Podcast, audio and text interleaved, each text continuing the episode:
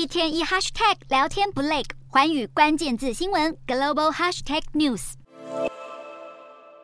俏皮可爱的外表配上修长的四肢，M&M's 巧克力的角色是许多人的童年回忆。不过，母公司马氏却宣布要无限期暂停使用这些角色，理由是公司再也受不了角色所引起的政治争议。事件的引爆点是福斯新闻主播卡尔森在节目上嘲讽了这些角色的改变，例如绿色和咖啡色的角色原本分别穿着长靴与细跟高跟鞋，但被批评太过性感后，改为较中性的鞋子。没想到这也引起右派嘲讽，M&M's 只会讨好左派的政治正确。不过，离开网络上的口水战，美国街头的民众则是对这些纷争很淡定。今年一月份。M&M's 推出了一款只有女性巧克力角色的产品，刻意颠倒的包装设计，象征打破现状的女性，进而引起话题。有分析师认为，M&M's 向来将多元化视为品牌形象，像是之前就推出了象征性少数族群的紫色巧克力，挥别了卡通角色。目前，M&M's 将由美国喜剧演员鲁道夫担任品牌的代言。然而这几年，美国左右派的文化战争越演越烈，最后连巧克力也无一幸免。